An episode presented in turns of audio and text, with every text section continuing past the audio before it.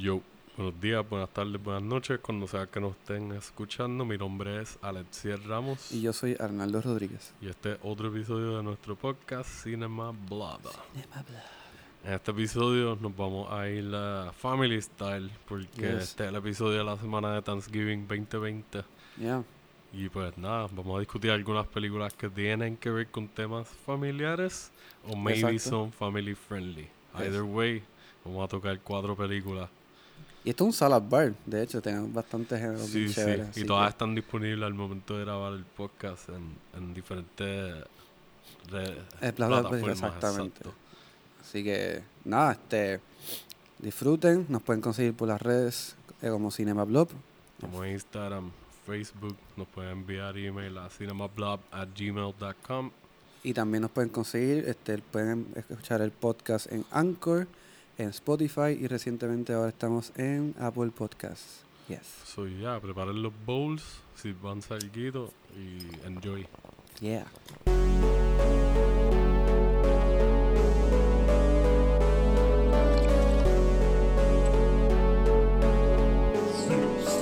Cinema Blog. Esto es una maxi. Sí, Arnaldo es pudiente. Yo soy pudiente. Extremadamente pudiente. Sí, pero está un poquito más pudiente que tú. Déjame empezar, no es culpa tuya. ¿Qué qué? What? Te la batearon. se balancean, se balancean. Qué bueno que en el micrófono no se escucha. En verdad, esto fue, esto fue regalado. Pues hay de esas Mac, como en ciento y pico. No sé si son remanufacturadas, pero... es por Refurbish, lo más probable. Cabrón, te consigues una de esas por 150 para meter lo que tú le quieras meter. Oscarito te ayuda. No sé. Mira, Oscarito, Oscarito me consigue Word, si quieres para tu mamá, para tu hermana que trabaja, cuando consigue Word, con todos los power, por 15 pesos. Por 15 pesos. Sí, cabrón, porque eso ya es los BB. Me pasaron ese micrófono acá. Tienes un par de cositas que decir. Debate, cabrón. Yo te lo prendo. No, lo ponemos, can. Como que no te vas a escuchar, lo más probable. Si, re- si responde algo que eso no es nada, can. Ah, me Pues no vas a estar ahí, ah, la, la, la, la, la, ah, la, gritando y qué sé yo. ah. No, papi, porque tú estás roncando, no sé, fuera los micrófonos, que se, que se grabe. Papi, tu psicología no va a funcionar conmigo, ¿verdad? La psicología inversa barata esa. Siempre. Nunca, nunca me ha funcionado. Ni con, ni con la jeva, ni con mi familia. No, no sé por qué, no lo, no lo dudo. Pues, obvio, ¿sabes? Chico, tranquilo, déjate llevar. Déjate este llevar, acaba de llegar y está ahí dirigiendo. Ah, ¿verdad, cabrón? No lo voy a dirigir. Ay, puñeta. Es mi... Es mi gare. Aquí está. Yo no voy a dirigir a Alexia y a ti, yo no estoy de conflicto. No hemos, no hemos. Ok, dale, qué bueno que José está aquí. Sí. Qué bueno que José está aquí porque esta historia.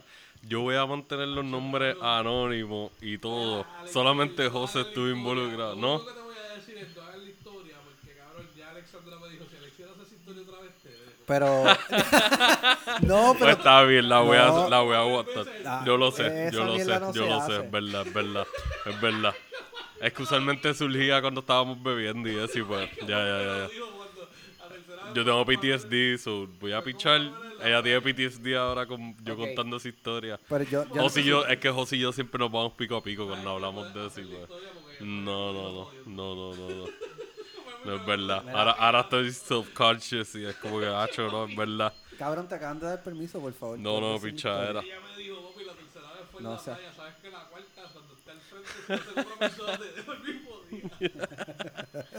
Yo no te voy a costar tu relación. Wow. Pero otro día te la cuento, Orlando, a ti, aparte. Por favor. Pues,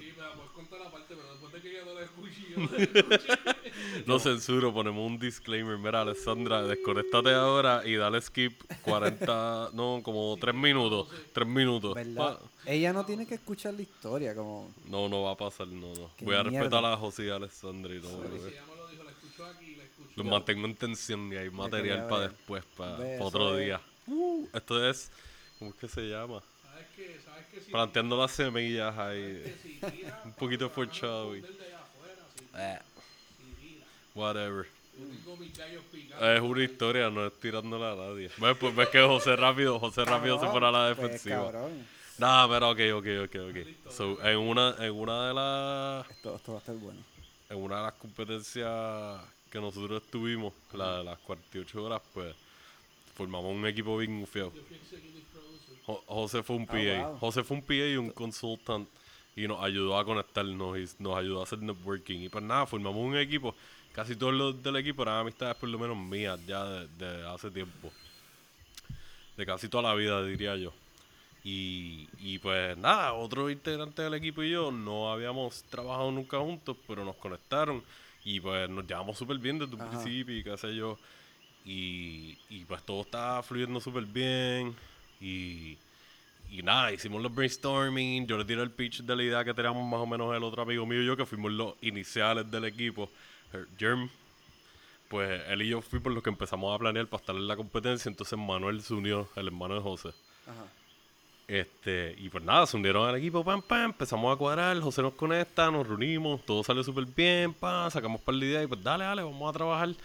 Y nada, terminamos metiéndola a la competencia, pues ¿qué pasa? Yo voy a admitir, esto es un wild card, un factor que el pana mío, Jeremy y yo nos tiramos que yo, yo creo que yo nunca lo he metido en la historia antes. Y voy a hablar claro para decirlo como No, es. di las cosas Eh, como son. En la competencia no. La competencia empezaba. Tenemos que llegar a Ficus Café. A Ficus Café allí por el centro de convenciones. Una barrita, un restaurante que había por ahí o algo así. Saluda a Alessandra. si estás escuchando la historia por cuarta vez, no dejes a José. Pues nada, tenemos que llegar a Ficus Café. Entonces el para mío, Jeremy y yo fuimos los que llegamos primero a Ficus Café. Y el, el flow de la competencia era que allí a cierta hora nos daban a todos poco a poco como estilo lotería y qué sé yo, un tipo de rifa o algo así. Ajá. El género.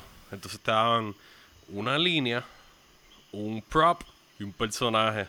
Que eso está que cool de salir. las competencias estas. Es como que... En verdad, sí. Sí, porque te pone de puntita a, a tú tener que pensar, porque teníamos que las escribir dentro de las 48 horas a la que nos daban eso, nos decían en algún momento como, ver allá, todo el mundo vayan, se empezó la competencia. So, durante la competencia es escribir el guion, empezar a bregar el tour setting y qué sé yo para grabar, la logística, whatever. Me imagino que todo el mundo hizo scouting desde antes y se tiraron un montón de cosas. Y, y pues nada, empezar. Pues qué pasa, nosotros tenemos una historia media set en conjunto que, que pues sí, era como que llamativa, pero era, no sé, no era como que, ay, wow, para lo que nosotros queríamos hacer de verdad. Sí. Y, y no, el pana mío y yo, cuando nos dieron el género, era Holiday. So él y yo, rápido, fanáticos del horror, pensamos en Halloween. Papo, vamos a meterle a Halloween. Obligado. Dime que eso no es una idea rápido que tú dices. Es una historia de horror. Es un holiday que tú rápido consigues disfraces y qué sé yo, te puedes Y tirar si pichadera. Obligado. y este, si dominamos ese no tipo de historia que la conocemos por lo menos bastante bien y qué sé yo, pues hay break. Pues nos fuimos el viaje de Holiday y de camino de cuando la competencia empezó oficialmente que nos dieron los temas y nos, nos vamos, pues arrancamos de Ficus Café para encontrarnos en los Colobos. Eh, en lo que los otros del equipo salían del trabajo y nos encontramos ahí para setearnos y decirles, mira, esto fue lo que nos dijeron, bla, esta es la que hay, tan, tan, tan, tan, tan. Nos dieron este género, este tema, la línea, el personaje. Niki, se me olvida el nombre del personaje, lo odio. Lo voy a odiar por el resto de mi existencia si escucho el nombre. Ah, pero no te acuerdas. Este, no, no recuerdo el nombre ahora mismo. Mierda. Este, pues nada, nos encontramos en los colobos, nos tiramos el session, estamos brainstorming, Ajá. eh, discutiendo todo y les decimos, mira, esta es la que hay. Nosotros de camino para acá se nos ocurrió esta historia, que por la logística de donde vamos a grabar y los recursos que tenemos ahora mismo disponibles, nosotros entendemos que va a funcionar mejor que la historia que teníamos que hacerlo, que planeábamos más o menos hacerlo originalmente. Ahora, este, este factor, nosotros estábamos grabando principal, la fotografía principal, todo, 90%, era el luquillo. Ah. La historia que teníamos más o menos seteada originalmente, uno de los factores que nos estaba aguantando era que tenemos que ir a Caguas a una hora en específico durante las 48 horas. Ajá, tú estás meneando la cabeza, es como que ya ahí nos cortaron las patas. A llegar a grabar con, con una nena que tenía que ver con la historia original, que todo el mundo que ha trabajado en la industria sabe que grabar con niños es, Es, es complicado. mierda. Porque tienes que hablar con los papás y un montón de cosas. Whatever, bitch, cállate la boca. No tienes micrófono, estás fuera del foro ahora mismo. Pues nada, la, nosotros les tiramos el pitch y yo entiendo, ahora, con mi madurez y el tiempo que ha pasado, yo entiendo que cuando te tienes, tienes más o menos una historia set y a última hora te tiran una curva así de que, mira, vamos a cambiar la historia de hacer esto. Sí, yo, yo me vi, yo flaquearía y me sentiría como que, mira, me estás cambiando los muñequitos y, y o sea, está cambiando el flow. Ajá, es como Pero, bastante... pero, dentro de 48 horas no tenemos un guion, porque lo vamos a escribir ahí. No tenemos una historia. Solo tenemos un concepto en la mente. Y tenemos que tomar en consideración los recursos que tenemos. Que gracias a la tía de José que nos prestó el apartamento de ella ahí en Sandy Hills. Shout y a grabamos a así ella escucha obligado. Grabamos en par de partes del edificio. Fue un infierno esa grabación. Se nos, se dañó el ascensor, el elevador del edificio se dañó y estábamos como un piso que es 11, 12. Algo así. 10. Diez. So, tuvimos, ah, ok, un piso menos. so, un piso 10 y tuvimos que subir y bajar el equipo por la escalera, más la compra, este, bajar a chequear que estuviese todo bien, empezó a llover, como que fue Murphy's Law. Todo lo que podía salir mal estaba saliendo poco a poco mal. Plus, el chamaco que estaba poniendo más resistencia al cambio de historia, nosotros estuvimos un brainstorming y sesión de escritura ahí de que 12 horas se quemaron en eso. De 48 horas ya se te fue un 25%. Se fue la mayoría de... de Que ya se supone que el guion se escribiera en las primeras par de horas rápido y qué sé yo, pensando en el tiempo que tenemos, en las restricciones y eso. Y pues nada, cabrón, eso nos afectó un montón. Este, yo, yo había dicho para buscar unos disfraces que, o sea, mi mamá es super freak de Halloween, hay un montón de disfraces en casa de ella de que, o sea, disfraces buenos, no disfraces tecatos, pero disfraces buenos y maquillaje y peluca. Ella tiene un bin lleno de esas cosas que todo está en condiciones para usar. Sí. Tú quieres un disfraz de Halloween, te hablas con mi vieja, ella te va a conseguir uno. Full Porque si de nosotros gratis. queremos hacer una película, podemos hablar con tu vieja. Sí, ella no van a hacer los props más ahí bien canones, Pero pero, sí, hay par y pues para la historia de Halloween que queríamos hacer super low budget se prestaba, pero entonces pusieron resistencia también diciendo que, ah, eso es bien cheesy, qué sé yo. ¿Tú sabes qué pasa en la competencia?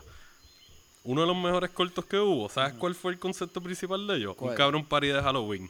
¿Sabes cómo eran los disfraces? Más tecatos que los que nosotros teníamos y menos variedad, pero lo usaron bien porque el de ellos era como de comedia.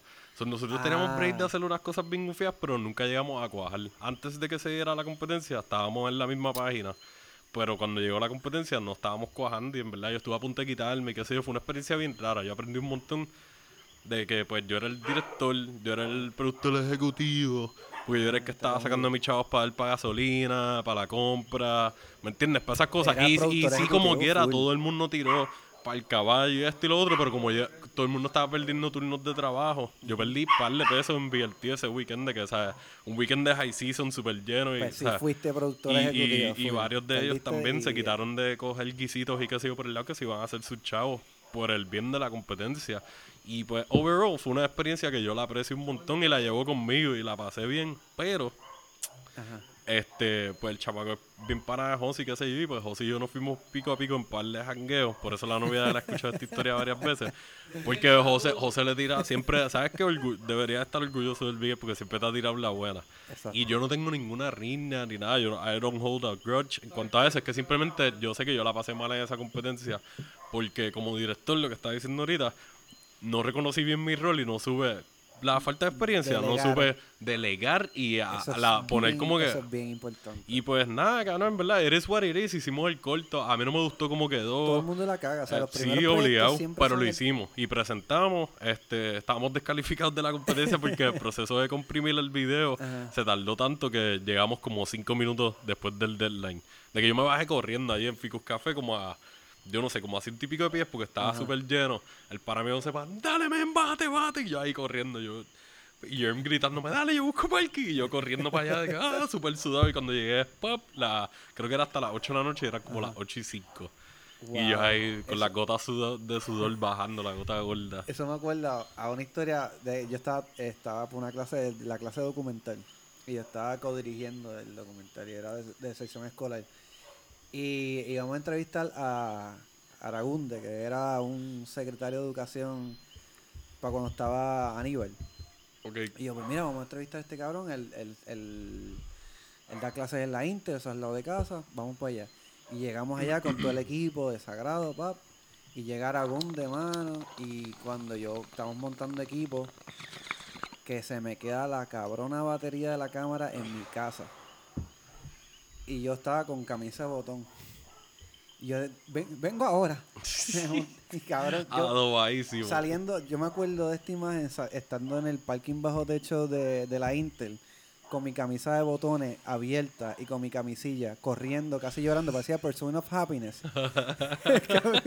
Con el bigotito y el pelito ahí bien loco. Cabrón, y fui corriendo, busqué la batería. Pudimos grabar este, eficientemente la entrevista, so- pero eso fue un trip bien cabrón. Ah, ahora, otro bastriz que nos pasó ese weekend, los dos panitas que iban a salir como que de actores ahí, discastando, se rajaron a última hora. ¿Los dos? Los dos. Ah, eso es So, yo tuve que meterle a actuar, que yo nunca he cogido una clase de actuación en mi vida. Y se notaba, pero whatever, estábamos metiéndole en mi Panama Fly, se metió y el otro de los personajes para ayudarnos a rellenar. José estuvo casi todo el weekend hasta cuando se tuvo que ir para volver al trabajo ayudándonos. Este, grabamos bajo lluvia, eh, nos tiramos la misión, en verdad. Entonces, ¿qué pasa? Durante ese weekend, el que iba a trabajar, ayudarnos con el sonido, Ajá. que tenía una Zoom. Yo creo que yo te había contado Ah, más o me menos la historia por encima. sí. No pues él tenía una. Zoom y qué sé yo, y nos dijo como que dale, pues yo los puedo ayudar con el sonido y para grabar como que estas cosas y lo, este, o sea, es una historia de horror, so queríamos grabar mucho insert y mucho Claro, pues, son- eh, sonido de background, como que para la atmósfera y qué sé yo. Y pues entendíamos que con el equipo que él me dijo que él tenía, se podía bregar. Se rajó a última hora, de que a última hora también. So, me estaba y- hablando que los dos actores y, y, el de sí. sonido y entonces también los lentes esto también para mí que yo me molesté y qué sé yo pero pues whatever estaban pasando las cosas como estaban pasando el, el DP se llevó los lentes fijos nada más Ok.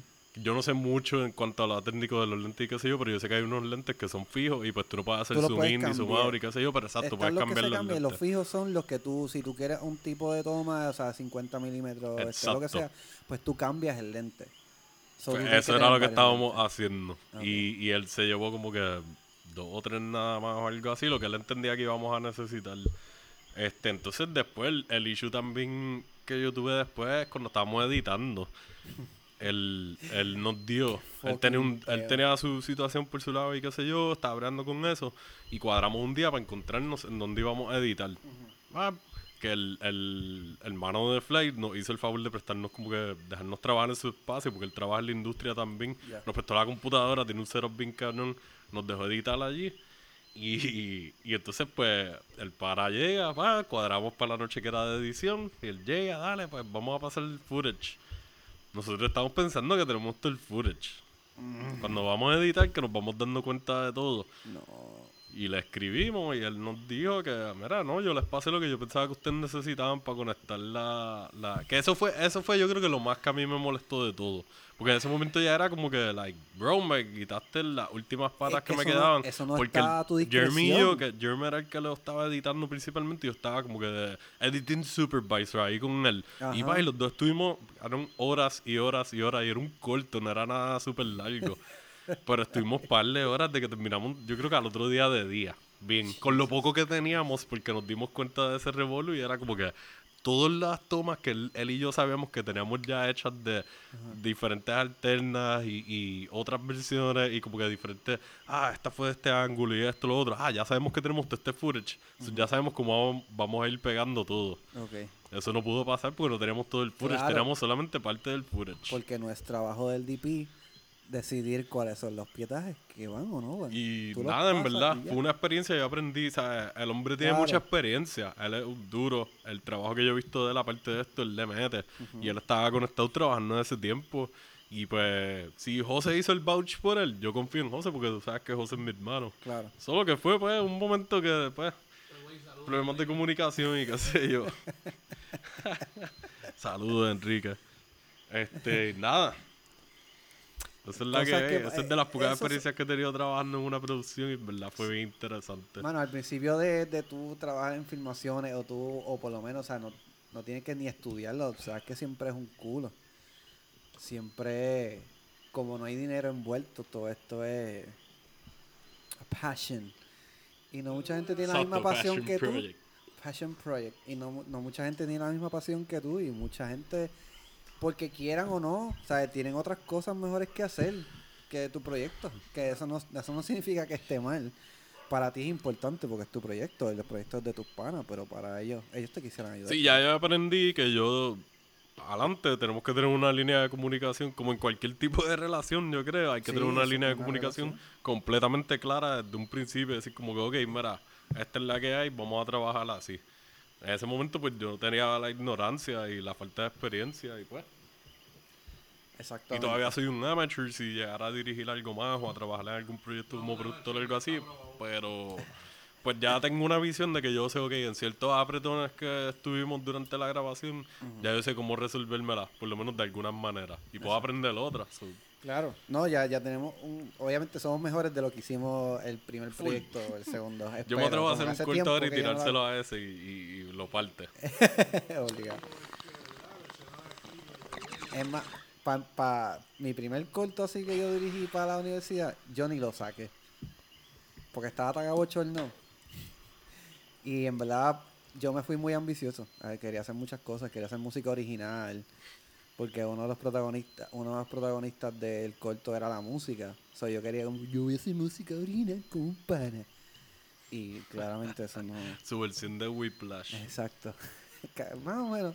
Me ser un poquito más tecata. A mí me gustó mucho porque esta experiencia de las cosas que yo he hecho, las poquitas que he podido trabajar, pues lo trabajé con un par de amigos que para mí son, son bien hermanos. Son- Claro. Porque lo trabajé familiar. Estábamos trabajando ahí entre gente bien close y por lo menos Jeremy y yo, el man y yo, tenemos una compatibilidad en cuanto al cine. Like, los, yo sé que él va a escuchar esto y Jenny también, la novia de él, mi hermanita. Ellos van a escuchar esto y van a decir, es verdad. Él, y yo tenemos una compatibilidad en cuanto a cine bien cabrona. Que eso es bien importante. Sí, y en cuanto a muchas veces nosotros nos sentábamos en los movie sessions donde salieron, por lo menos para mí, los movie sessions originales, era con él usualmente.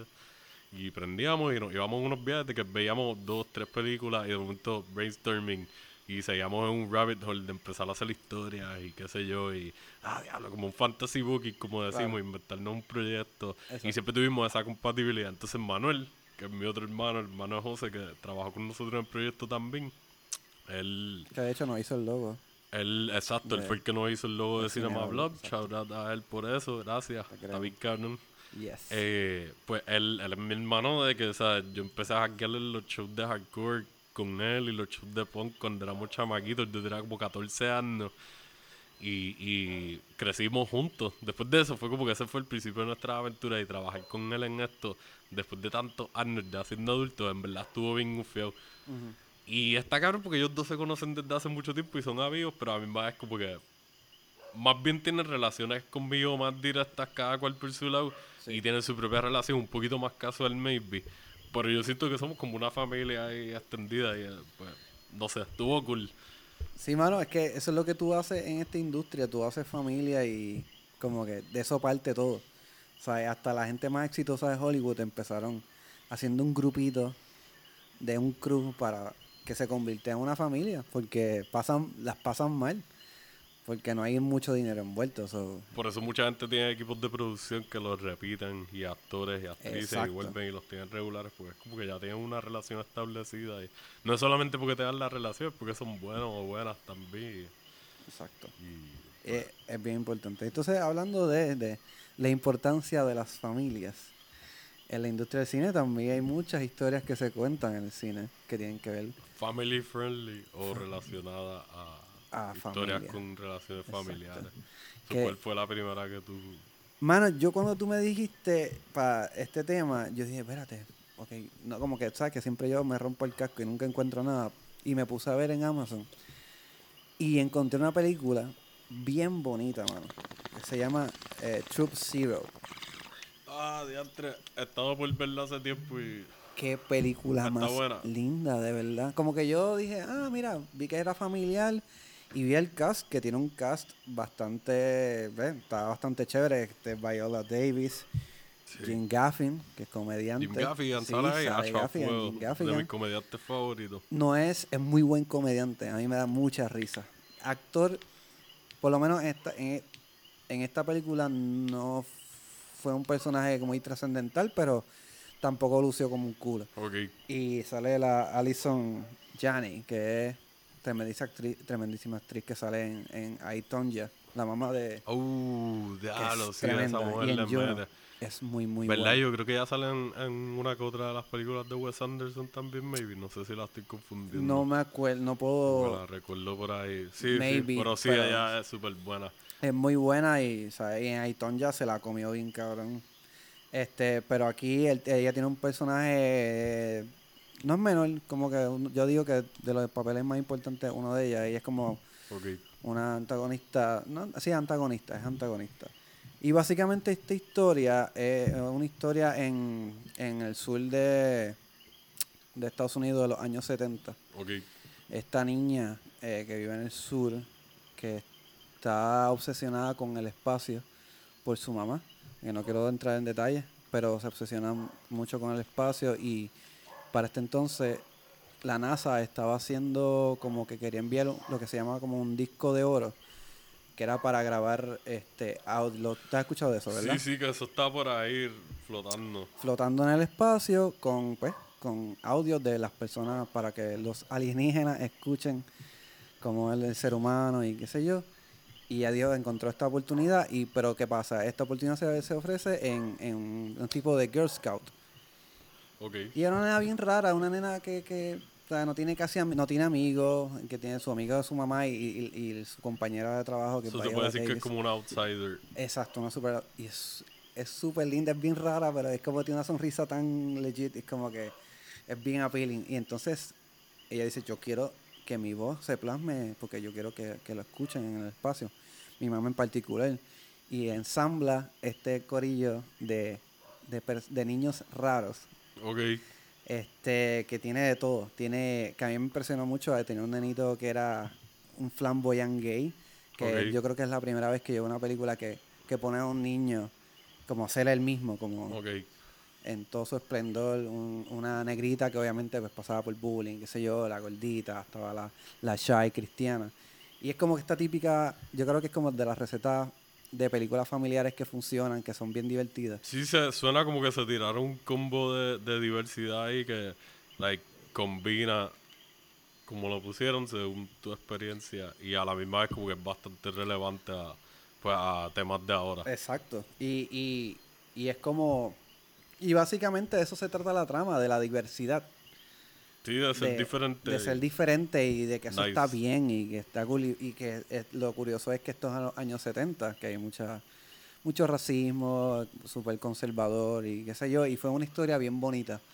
Y entonces esta película me gusta porque tiene de todo, todo lo que nos gustaba de chiquito, lo tiene. Tiene el ensamblaje de equipo de nenes raros, a ver si lo logran hacer. Este, tienen... Sí, un underdog story. Exacto, tienen una escena de camping porque obviamente son Girl Scout y, o, o porque ahí también hay un nene.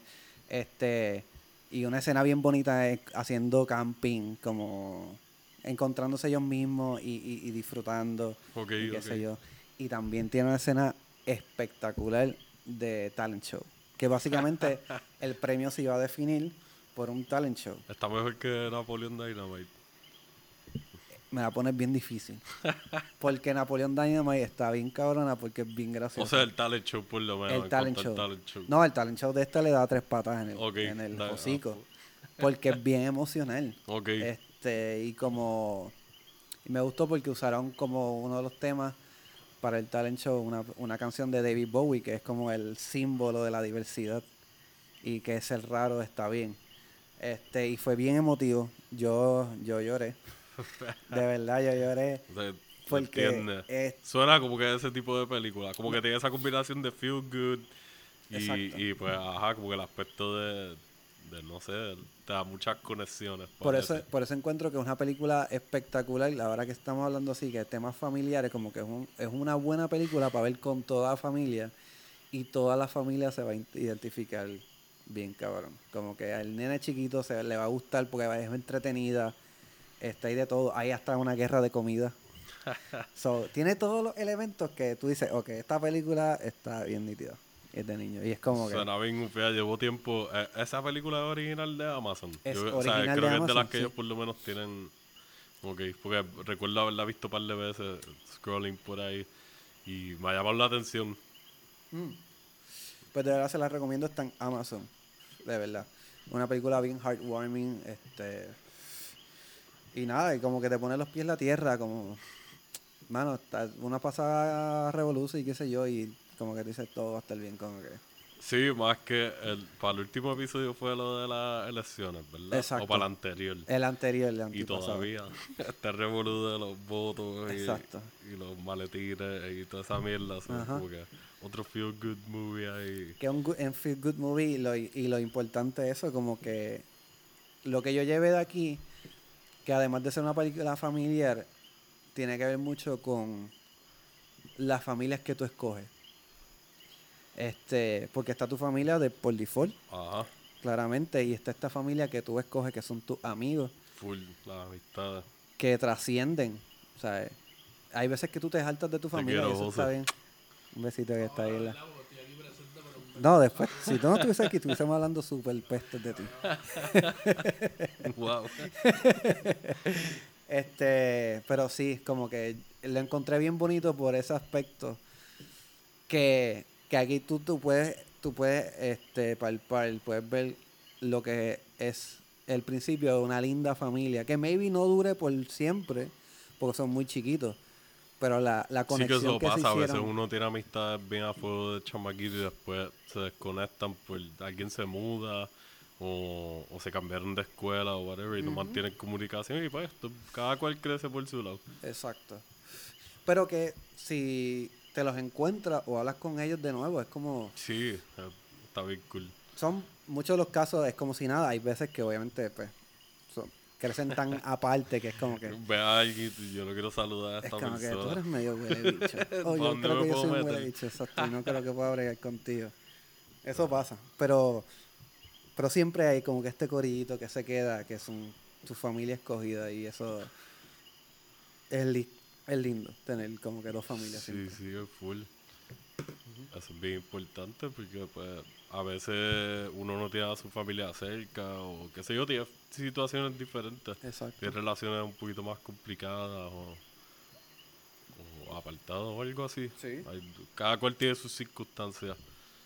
Y las amistades son un boost y bajar en tiempos presentes que pues está el distanciamiento social pero no se mantiene en comunicación. Es difícil a veces mantenerse con todo el mundo en comunicación. A veces uno se siente un poquito más, como que, ah, no sé, me evitaba con dar un poquito de shutdown un ratito y como que despejar la mente o Claro. whatever. O, o estás trabajando o tratando de conseguir trabajo o whatever.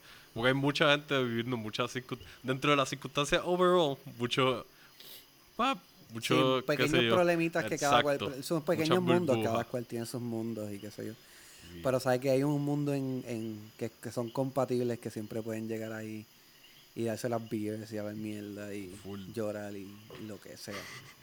Pues yo me estoy riendo hace rato entre medio, entre dientes, porque pues me quería tirar el contraste de, de hablar primero de la película un poquito más fuerte que escogí. Y todo lo que tú dijiste es como que bien lindo y qué sé yo, y pues yo voy a escoger una que es como que... Vamos a destrozar esta mierda. Sí. Y pues nada, en verdad... que la eh, vida es así.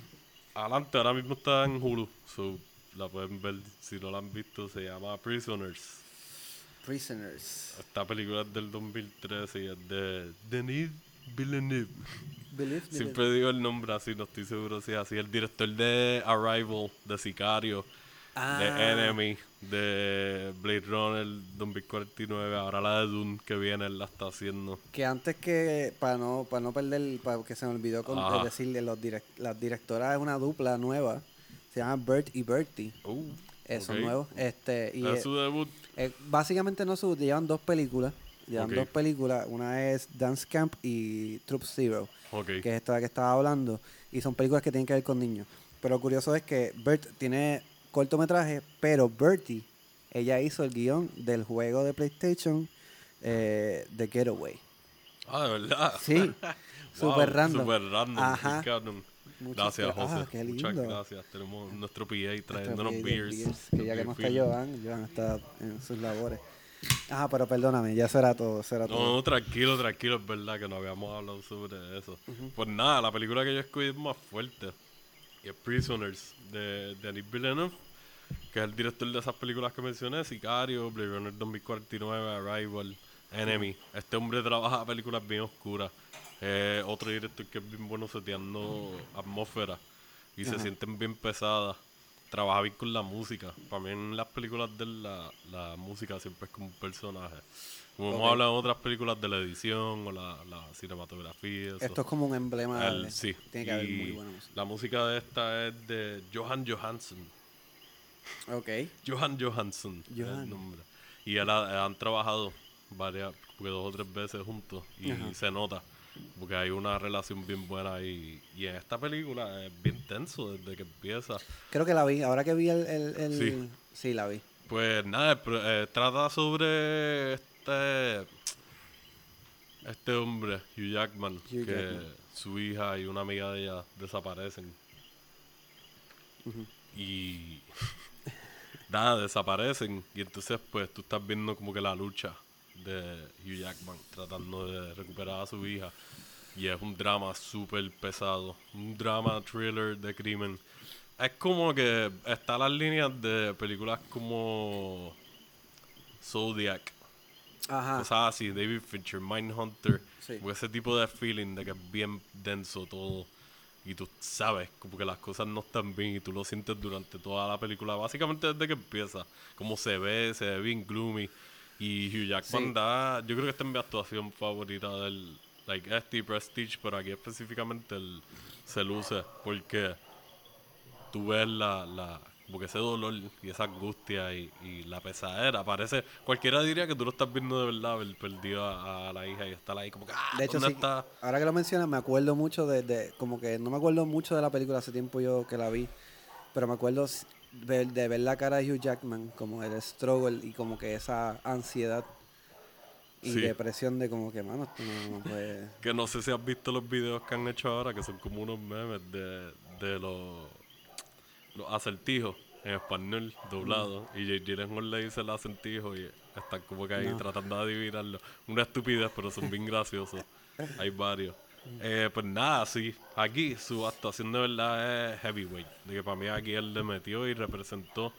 Y yo me imagino que la mayoría del budget de esta película se fue en, en actores, porque eh, él, Jake Gyllenhaal, Viola Davis, Ah, Sarah ¿en Kidon serio? Bean, que lo diste que salía en la anterior. Es muy dura. ella. Este, sí, bueno, de las mejores actrices que hay ahora mismo, súper probada. Bien Eh, versátil también. Sale Paul Dano, que Paul Dano es súper bueno escogiendo. Yo no sé si él lo escoge directamente o tiene un agente o una agente súper bueno o buena, porque Que hablamos de él en Suicide Army. Y sale. en, Swiss Army Man, sí, sí, este, él es súper bueno, ha trabajado en muchas películas independientes y aquí para mí él también da, al igual que Gyllenhaal, ellos tres, los tres se mandaron en los personajes que hicieron respectivamente. Y el personaje de Paul Dano es, no es fácil porque cuando tú lo ves como que el tipo de persona que es y no voy a dar ningún tipo de spoiler, solamente es un personaje bien... No es fácil de tú interpretarlo y ser convincente estando entre medio de tantos actores y actrices buenas. Y Paul Dano es joven al lado de ellos. Todo, o sea, J- Gyllenhaal es joven y qué sé yo. sí, pero, está en sus sale 30, Terrence Howard 40, también, casi ajá, que casi 40, yo todos son un poquito mayores. Y entiendo que Paul Dano es mucho más joven. Y se la comió, de verdad. Es que si tú y- te fijas en todos los proyectos que él hace, él se la come. Por más mínimo que sea el proyecto, es muy buen actor. Él, este tipo de historia para mí fue bien refrescante verla en Hollywood. Porque el director era, él es canadiense. Y él usualmente, él dirige, es como Danny Boyle. Alguien más escribe el guion y él dirige. Es súper bueno seteando la historia. Este, creo que él está, que él hizo el guion de Dune, si no me equivoco. Él lo escribió. Oh, de verdad. Pero, ajá, pues la otra usualmente alguien más escribiéndole. Y para, el tipo seguía, like Sicario, ¿tú has visto Sicario? Claro, muy buena. Super peliculón, de las mejores películas así que tienes que ver en cuanto a crimen y, y policías y No he visto la segunda, yo creo. No la he visto todavía, me han dicho que está ahí como que más o menos, pero no, no he llegado a verla todavía. De aquí, para mí, Denis Villeneuve, él, yo no estoy seguro, yo creo que la de Enemy fue un poquito antes, un poquito después. Yo creo que fue un poquito después porque esa película de A24 también la distribuyó, Enemy. Ah, de verdad. So, yo creo que esta maybe fue un poquito antes y era más o menos él empezando en Hollywood, porque había hecho películas allá en Canadá, un poquito más independientes. Y, y el tipo está, está duro, de verdad. De los directores así que hay en cine comercial, por lo menos, para mí él es de los mejores. Y aquí también algo que manejaron súper bien, que en muchas películas de crimen a veces tratan de hacerlo y, y se escocotan, Sí. es los twists. En cuanto a twists, esta película los twists están on point y ya, para mí no, no, salud. No, no, salud.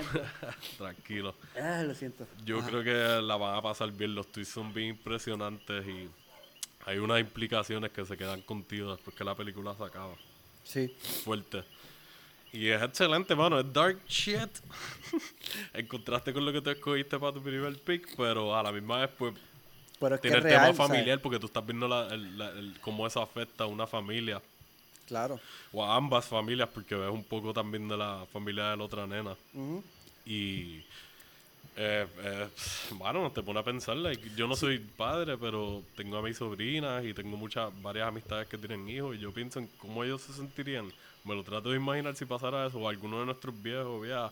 Si nos pasara a nosotros, aún siendo adultos. Es como que Exacto, sí. Nadie quiere que un familiar se desaparezca y como que, ah, maybe lo mataron, maybe lo violaron, lo torturaron. Pueden ser muchas cosas. Yo creo que eso es lo peor que le puede pasar a un familiar tuyo. O sea, tu familiar se puede morir o lo que sea, eso es parte de la vida, pero... Que Sí, se como que hay, hay, varias ¿no? circunstancias que lo elevan o lo bajan un poquito en cuanto a Claro. cuán intensa es la pérdida o cuán fuerte e impactante va a ser. La incertidumbre si tú no sabes que si está bien o está... O sea, Pues, eso es bien fuerte. En un- esta película manejan eso súper bien y, y dependen mucho de las actuaciones y lo íntimo que se siente. Yo hablo mu- yo, creo- yo creo que yo he mencionado a veces un par de historias ya de otras películas, pero es que sí, eso es parte de, de aspectos que a mí me gustan por lo menos en cuanto a drama. Y aquí lo manejaron súper bien la película se ve súper linda, like, aunque es bien oscuro y Sí, todo súper gloomy que sé yo, se ve súper, o sea, bien grabada. que, es o sea, que va muy acorde con la historia, realmente. Es como... Es parte de la atmósfera. Good shit, de verdad, altamente recomendada. Eh, si ¿No tienen viste que está en Hulu? En Hulu. Ahora mismo está en Hulu. No estoy seguro si está en Prime también, porque hay películas que a veces están en Muchas ambas veces, ¿verdad? Pasa eso, que están en Sí. los dos. Este, pues una muy buena película para, para ver si no la has visto y yo por, por lo menos, la, me, ahora que lo estás mencionando, me gustaría verla de nuevo. No la recomiendo para que la vean con toda la familia, a menos que sean todos, a menos que todos sean mayores ya y no hayan sobrinos, hijos, nietos. Es como, ven acá, déjame enseñarte qué podría pasar. No, como que eso Esto no. te puede pasar a ti. Exacto. Mira a ver qué vas a hacer. Tienes que estar Mira, a ver, no te vayas de casa porque esto pasa. De eso está bien dark. Pero sí, es una realidad y es como que, no sé, te pone a apreciar, aprecias como que, coño, que tú te imaginas que eso le hubiese pasado a mi hermana, a mi novia. Full, mi mano. hija, Sí, eso para mí es sea. algo constante y más con tantas cosas que han pasado recientemente. Que es un bastría a la misma vez, like, pensándola ahora como recomendación, como que pues, ok, eh. No, pero, pero- pues también te, te, ayuda a concientizar un poco. eh. Muchas veces eso pasa con películas. Hay veces que no lo, la gente no procesa algo, una noticia o algún tipo de información hasta que tiene una representación audiovisual impactante. Y a veces eso pasa con las películas Claro. deja una impresión y tú dices como que, oh, esto es un problema, ok, esto es real. Y pues esto puede ser un reality check para Definitivo. mucha gente que lo vea y diga como que esto me puede pasar a mí o a alguien que yo conozca. Exactamente. Pero muy bien dirigida y muy bien hecha. So, ya saben, Hulu, yo le voy a meter bellaco esta semana, porque sí, la, la vi y me acuerdo y dije, la, la tengo que ver. Pero ahora que mencionaste, directores que ejecutan bien eh, películas que tengan que ver con crimen, este, quiero hablar de la película de Ryan Johnson, eh, Knives Out Nice. que es del 2019, que es una muy buena película así que tengan que ver con familia, bien brutal. pero de que todo se va a la mierda, este, porque el, el esto es una, es- este género se llama Who done it? Who Done, Who Done It, exactamente, Who done it? y, y este, hay escritores, escritoras bien famosas de esto, es Agatha Christie, que básicamente se podría decir que el personaje o, o el, el, el, el- el pilar de donde se mueve la historia, Exacto, como que el core de por qué está pasando exacto, todo. es de un, este, un señor que tiene mucho dinero porque es un escritor de exactamente de películas, de, de novelas de Who's, de Who Done It, eh, de crímenes y qué sé yo, y, y él es asesinado o, o se suicidó. Esa es la incógnita, en la, la incógnita de la película. Y fue después de una fiesta familiar. Eso es como estilo club. Exacto, de es quién como si lo fuera hizo. Club, pero like super exageradamente bien hecha. y la película de Club a mí me tripeaba con los chamaquitos, pero de adulto no tanto. Me dieron muchas ganas de verla, pero no. Y está A en- nosotros en- también en cuando Amazon, la creo que vimos. está. Está Cuando vimos. Nights Out. Sí. Está. Y, y me gusta porque tiene este, este, este género, o sea, o subgénero se puede decir, que es bien viejo y no se toca mucho, pero lo hicieron bien No, moderno. lo- eh, Ryan Johnson la escribió, ¿verdad? Y la dirigió. Sí, él la y yo no escribió. sé si el trabajo, no recuerdo si este el trabajo en la edición también. Que él es uno de estos directores también que lleva varios años por ahí más o menos sonando. Ajá. eh, que le mete. O sea, que es bueno. Como que es bastante hands-on con las películas. Pasó lo de la película esta de Last Jedi de Star Wars. Pero, eso tiene split, de- eh, como que a mí Ajá, por lo menos. po- es polarizante. A mí no a me mí encantan las películas de... O sea, me gustan Sí. las de Star Wars, pero like, yo no vivo y muero por ellas. Yo tampoco. Yo, me la- yo las aprecio. De hecho, Y esa no me mató. Yo me la disfruté. Me Tuvo, gustó tuvo la- cosas que me gustaron mucho, tuvo cosas que no me gustaron mucho, tuvo cosas que fueron... bleh. Tuvo cosas visualmente, like, él se tiró referencias visuales a Akira, a- a Akira Kurosawa Ajá. y a otros directores así que le meten a cosas más art house y eso. Sí. Y ver eso en una película de Star Wars, like, pensando en, en las referencias visuales que George Lucas utilizó para inspirarse para tomas de las primeras Star Wars como footage de los nazis y del Third Reich y de marchas y cosas así de otros Sí. aspectos de la historia. Como que fue un callback súper bueno en cuanto al making, a las películas originales. Y él trató de darle su toque, es que nosotros hemos hablado de eso en cuanto a los remakes, de cuando alguien, o a la secuela, tú le das tu propio toque y mantienes la historia bien, pero pues, whatever, fue como que... O directores que se mantienen como en, en, eh, ver- en- en la verdad en lo que ellos son, como su influencia. Y yo creo que este director eh, es, una, es un director que, que siempre mantiene sus influencias no matter what. Sí, como que él es proyectos. bastante fiel, exacto, a, a, a Una lo que persona bastante honesta cuando está dirigiendo películas. Sí, él, la de... Hizo esta, Looper. esta de Knives Out, exacto, él hizo la de Looper y si no me equivoco él la escribió también y esa película a mí me encanta. Es una película de time travel que es como que pff, nice. Lo- todo lo que hiciste me gustó. La estética, el viaje de la acción, de cómo corre, eh, el futuro medio distopiano que él creó, este, cómo funciona el time travel en esa película fue algo súper like diablo, en verdad se guiaron. Y, y, pues, en Knives Out como que tuve esa misma reacción, pero en otro género, que esencialmente es una película de misterio. No de horror, de misterio De como tal, porque están resolviendo qué fue lo, quién hizo esto, qué fue lo que pasó aquí de verdad. Y comedia, Y lo más, ajá, y tiene mucho humor negro. Mucho humor. Sale Tony Collette, sale Jamie Lee Curtis, este, Sale este Ja- Chris. Jaime- James Lee, el eh, la actriz esta de Jamie Lee Curtis. Exacto. Exacto. Y también sale Chris Evans sale por ahí.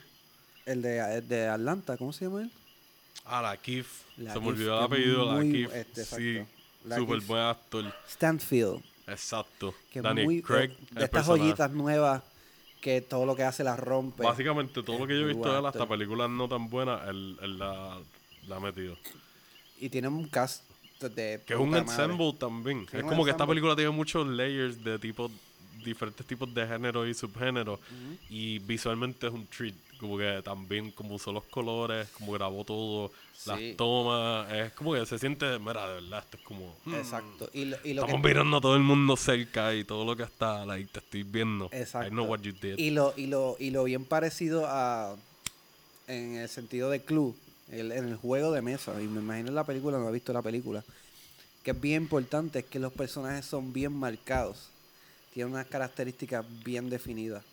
Y en esta tienen los personajes bien definidos, pero son bien modernos. Está la influencer, está este el republicano, whatever, y está como que tú, tú Sí, puedes el, el identificar esposo bastante. como que kinda gold digger o parásito. Exactamente. La yerna de esto, lo otro, la nieta. Como que hay muchos La- tipos de familiares. La ahí. universitaria que es media. Como que rebelde hipster, hipitona, hipster. Pero a la misma vez, como que. eh, sabes. Sí, en verdad hay, el- hay muchos personajes bien gufiados. y el personaje de Chris Evans, que me encantó el hecho de que eh, fue el. la despedida de, Capi- de Capitán América y que es todo lo contrario a lo que es Capitán América. Capitán América aquí es un el- buen- el- buenazo de la vida y Dejó ver como que. pa- por si alguien estaba dudando de que Maybe no pueda hacer otros personajes diferentes y se queda en ese tipo de rol. Desde hace tiempo le ha hecho cosas bien gufias. Y, Sí. y en esta, pues, hizo algo de muy bueno. huele bicho. Don Johnson también me tripió el, el- uno de los yernos del viejo, que es el hace de Big Daddy en, en Django. Ajá, exacto. El del, Exactamente. el clan. El, ese tipo también me tripió. Es como que sí, fue un ensemble que usaron muy bien a todo el mundo. Este tipo seguí yo. Mano, me gustaría verlo, seguir haciendo historias como que de él así originales. Pichadera a otras franquicias y eso. No sé qué va a hacer ahora, pero le quedó muy bien. Sí. Como que se nota que fue algo que él le dio mucho cariño. Exacto. Y que son de estas películas que funcionan por la cuestión de... Hay muchas películas de crímenes que tú te puedes imaginar qué es lo que va a pasar. Aquí te juegan mucho con... Ah, ¿quién fue? Que, ah, tú descartas a este. Ah, pero mira, pues puede ser que esto. Y es como que... Y al final tú no te esperas lo que, lo que se supone que haya pasado. Y es como que, wow, shit. Como que esta película es Sí, que es otra película que tiene twists bueno. Lo usan bien, no. Hay veces que tú es bien anticlimático. Y aquí, para mí, por lo menos, no se sintió así. Y quiero hacer una mención honorífica al trono que hicieron de la sillita con, Con la- Con- eran dagas. con eran. las dagas alrededor, que es como... Sí, fue como que yo no sé si eso fue un call, un, easter egg, porque aquí Monstruoso simplemente él dijo, ok, eso es Monstruoso, me gusta ese exacto. concepto, pero voy a hacer mi propia versión. Lo hicieron bien brutal. Sí, jugaron muy bien con, con ese... Con Tú te imaginas de todos los actores haciendo una subasta o peleando algo, que no, no, no, esa silla yo me la Esa voy a llevar. Digo, ok, vamos a ver quién va a Yo hubiese pagar. dado lo que sea por esa silla. Lo que sea. Un toilet. Hacerle un boquetito en el medio y hacerle un un toilet, toilet. yo, yo, full. yo, que me- yo paso el 55% de mi vida en el baño, este, haciendo kaki y otras cosas, pues yo creo que me estaría cool Me puedo ver en la matutina y pap, leyendo algo, sentado, con So- cuchillo alrededor. Estaría súper cabrón. Me tiraría muchas fotos para Instagram. No que se vea el de la pelvis para abajo, pero. Pero sí. Este. pero una buena película está en, está en Amazon Prime. Sí, la pusieron hace poco, yo creo. Hace No lleva como- ratito. ¿de Deberían, verdad? como que si la. Si les llama mucho la atención o no les llama tanto la atención, véanla como quieran. Antes de que la quiten. No creo que la vayan a quitar anytime soon, pero por si acaso. Está en Amazon, es una joyita. Y es súper divertida. Y es como que estas historias familiares de trifulca, que todo el mundo, todas las familias tienen trifulca y qué sé yo, y verlos a esta gente. Sí, como- para esto de Thanksgiving es como que, pues, reunión familiar y a veces le tripea a uno ver otras familias que uno dice, "Esta gente están bien al garete. Nosotros estamos bien. Aquí no está pasando nada. Este, pero qué bueno que escogiste esa porque aunque tiene cosas oscuras, eh, pues puso las cositas un poquito más light de nuevo y es una Ah, transición. No, no, no, yo me voy light, me voy light, me voy con una Vaya. family friendly y súper rara, pero la escogí por eso específicamente porque es family friendly y yo creo que es de mis películas de fantasía favoritas. Me atrevo a decir que la tengo como un top, o sea, un top 5 está ahí, en el ¿Sí? top 5. Y es Claro. Stardust. Stardust. Damn. Esa película es del 2007. Y ahora mismo está en Netflix disponible. Por si les gusta lo que escuchan y quieren verla, pues pueden aprovechar y meterle. Si tú no la has visto, Hernando, No. te la recomiendo. ¿2010 o 2009? Eh, 2007. O 2007, ok. Y pues Stardust es basada en una novela de Neil Gaiman. Ajá. Que él es pues, este autor bien conocido. Él trabaja temas así oscuros y cosas de fantasía. Él es Coraline. Es un trabajo, es una película basada en un trabajo de él. Ah, ¿de verdad? Y Hitchhi- Hitchhiker's Guide to the Galaxy, que esa película me gusta mucho de sci-fi, como que fantasía, es basada en un trabajo de él también con alguien más. Y el director es Matthew Vaughn. Matthew Vaughn empezó en la industria como tal como el productor de Guy Ritchie. En las películas de Lock, Stock, and Two Smoking Barrels, y. Snatch, Sí, de tú Crimen me de allá de UK. exacto. Pues él fue uno de los productores, como que el productor principal. Y tuvieron una buena relación y como que desa- desarrolló un buen ojo para la dirección. Parece que aprendió, se pulieron los dos juntos. Eso fue como el entrenamiento. Exacto. Y no estoy seguro si su debut fue Layer Cake, pero entiendo que sí. Y Layer Cake se nota bien brutal la influencia de su trabajo en las películas de Guy Ritchie. Porque es un viaje así de crimen en el bajo mundo de UK, con mucho humor negro, situaciones malas pasando a criminales, a scumbags. Danny Craig es el protagonista. Ah, de verdad. Eh, eh, una de mis personajes, por lo menos del favorito, es como que un super, like, whatever, un drug dealer ahí al garete. Y pues, Matthew Vaughn empezó en ese viaje. Y entonces, esta película, si no me equivoco, este Stardust fue su, como su iniciación a Hollywood. Y el viaje de Stardust es que está este chamaco enchulado de una jeva, Charlie Cox, el que hace de, de Daredevil en la serie de Netflix. Ajá. Esto, fue lo, esto es lo más viejo que yo he visto de él, sale súper wow. chamaquito. Él, él tiene una, como una, él es pretendiente de esta jeva y, y pues se estrella, cae una estrella al otro lado donde ellos viven, en como un mundo medieval, medio Shrek, kind of Ok. looking place, pero live action. Y pues se estrella la estrella en otro lado de ese mundo.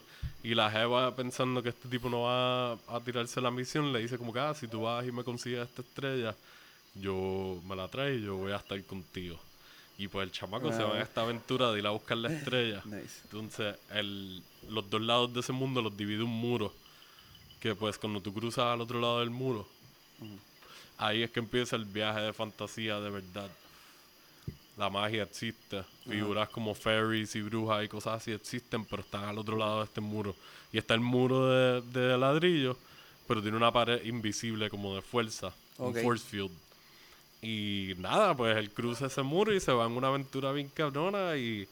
Bueno, sale Robert De Niro haciendo ¿En serio? una de mis actuaciones favoritas de él. Es un personaje que cuando, tú, o sea, cuando lo vean van a decir, Robert De Niro hizo esto de verdad, como que, o sea, Casino, Goodfellas, Raging Bull, Robert De Niro, Godfather 2. Que Ese cabrón hizo este personaje, de verdad. Y, y sí, le queda bien cabrón, es bien cómico. Es un personaje que tiene varias dimensiones bien gufiadas.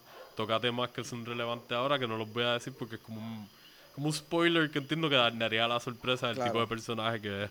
Pero cuando vean lo que pasa, pues van a entender. Eh, sale Michelle Pfeiffer. Wow. Ella es la, como que el, uno de los antagonistas. Mark Strong, que es el que hace de Merlin en las de Michelle Kingsman. Pfeiffer hace muy buenos personajes de antagonistas. Como, yo creo que eso es como su. Sí, sale Mark Strong. Sí, ella es súper buena en personajes así oscuritos y qué sé yo. Y este es más cartoonish por el tipo de película que es, pero la- le queda, le pega bien. Como que la actuación de ella y la dirección de Matthew Bond le, Es que complementan bien. Y pues él, él maneja esta historia también porque es épica, pero a misma vez no se siente over the top. Este viaje de este chamaco que está haciendo esto por amor y todas las cosas que le está pasando y tú viendo cómo él va cambiando y creciendo durante ese viaje está súper cool. Eh, los efectos prácticos, por lo menos como que el, el diseño de los sets y la ropa, cosas así me gustan mucho. ¿Hay, Y- ¿Hay mucho CGI o es como más.? Sí, hay mucho CGI, pero hay muchos efectos Por eso, para reales esa y época sets había mucho reales. CGI. Pero sí hay un buen balance entre Eh, CGI y. para mí, Matthew Bond siempre ha sido bueno usándolo cuando tiene que usarlo. Desde esa lo demostró.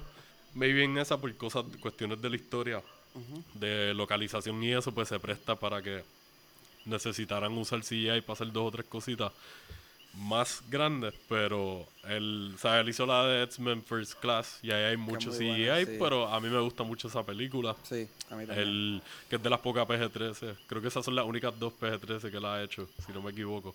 Él hizo las de Kingsman. Las, las tres. Uh. La trilogía de Kingsman es de él. Por lo menos en cuanto a Mano, dirección. yo nada más he visto la primera. Que verdad? la segunda está más o menos, pero que la tercera está... a mí me gustó mucho la 2, pero la, la 1 es mejor para mí. Sí, Pero de las la dos son muy buenas, pero la, la 1 me gusta más. Y la 3, pues se supone que salía este año. ¿Verdad? No estoy seguro si está para alquilar. Yo no la he visto porque lo hubiésemos alquilado hace tiempo. Joan Sí. y yo somos super freaks. Con Si saben serie. dónde está esta película Kingsman 3, o bueno, va- yo creo que es una... ¿Cómo se llama esto? Este eh, Antes de, de la... Eh, sí, es una precuela. Una Es precuela. como básicamente cómo empieza la, la asociación de los Kingsmen. Exacto, si alguien sabe dónde conseguirlo, nos pueden escribir en las redes. Pues esa serie es de él. Este, ¿Cuál fue la otra que él hizo que es bien buena? Kikas.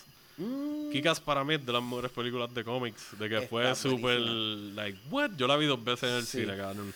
Yo la vi y la, la que era mi pareja en ese momento, yo la fui a ver con un pana de nosotros, con Chris. Y llegamos a- al apartamento donde nosotros vivíamos tan pompeados que le estábamos diciendo a, a la amiga como que, verá, de verdad, esta película está muy carona, no nos callábamos la boca, seguíamos hablando de la violencia y esto y esto, ¿sabes? Tú ves el trailer y tú piensas que esto es una película para niños. Va, va, va.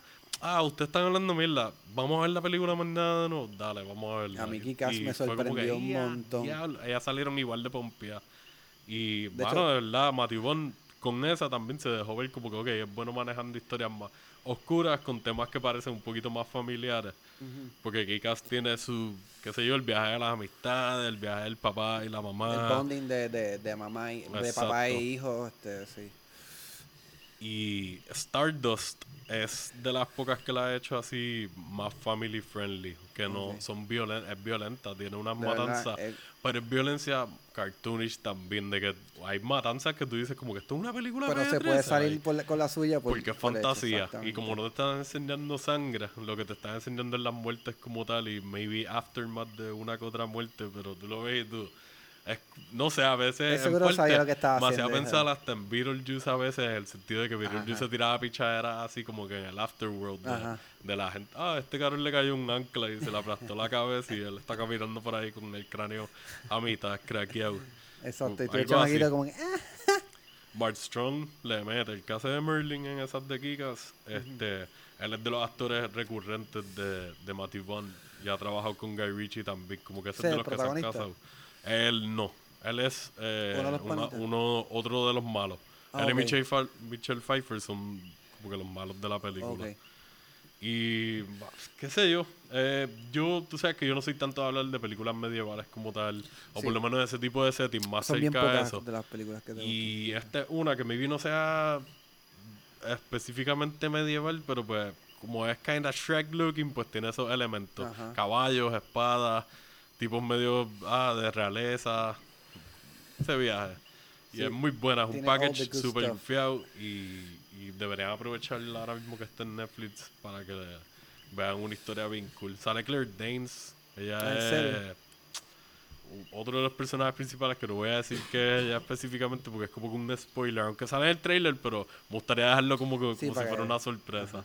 Este, bueno, sí, overall, Matthew Bond seguillo para mí. Como que para hacer su primera película de Hollywood, hizo una película que sobresale y, o sea, de hace 13 años y it still holds up. ¿Qué es lo más que te impactó de, de esa película? Como, el cómo él manejó el tipo de historia que es porque ese tipo de historia pudo haber corrido de otra forma que se sintiera más genérica y él actually le dio una identidad diferente y como que hizo un, un buen usó cosas de blueprints de este tipo de películas como eh, Princess Bride y. Robin Hood Men in Tights y pues la misma Shrek y qué sé yo pero a la misma vez él dijo ok voy a hacer yo le mi voy a dar mi toquecito exacto. Que eso es bien importante. Y ya, que estábamos hablando de eso, de la, autenci- la autenticidad de un director, lo que le puede traer a un proyecto, aunque maybe no sea tuyo, escrito. Como que mientras más auténtico tú seas, bueno, a menos que seas como medio caca o no tengas mucha personalidad.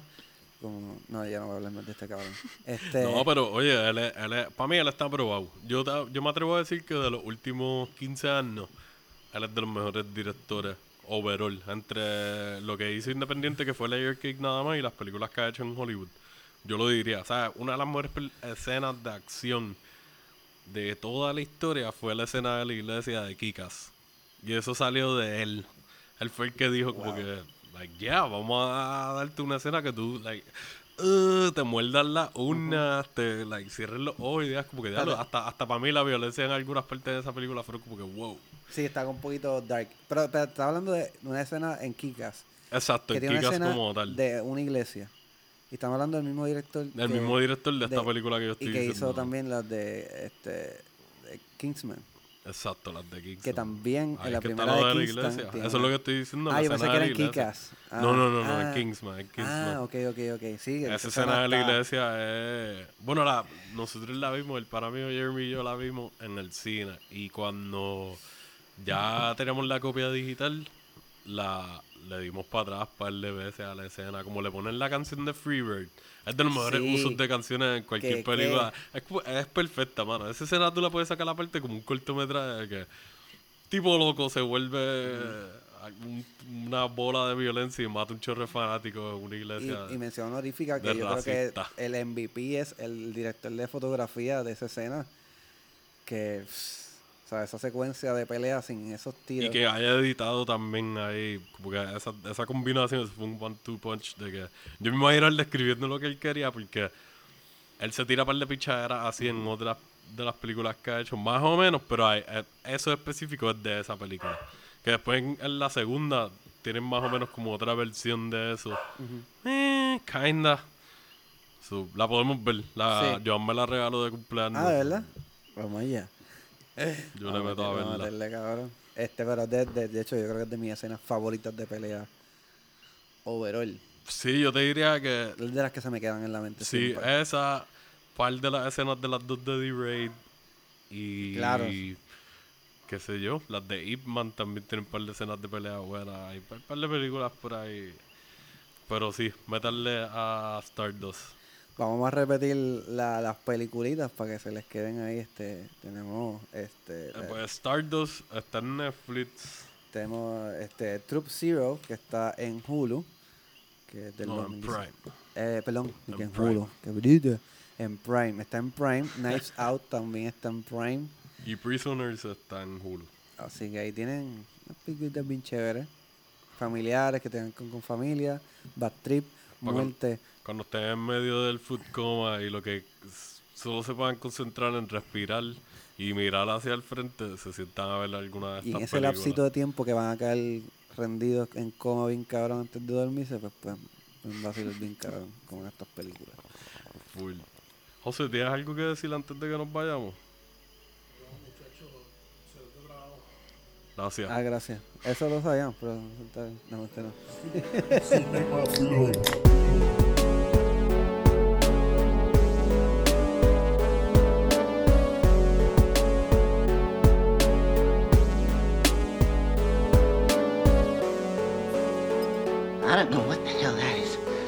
I don't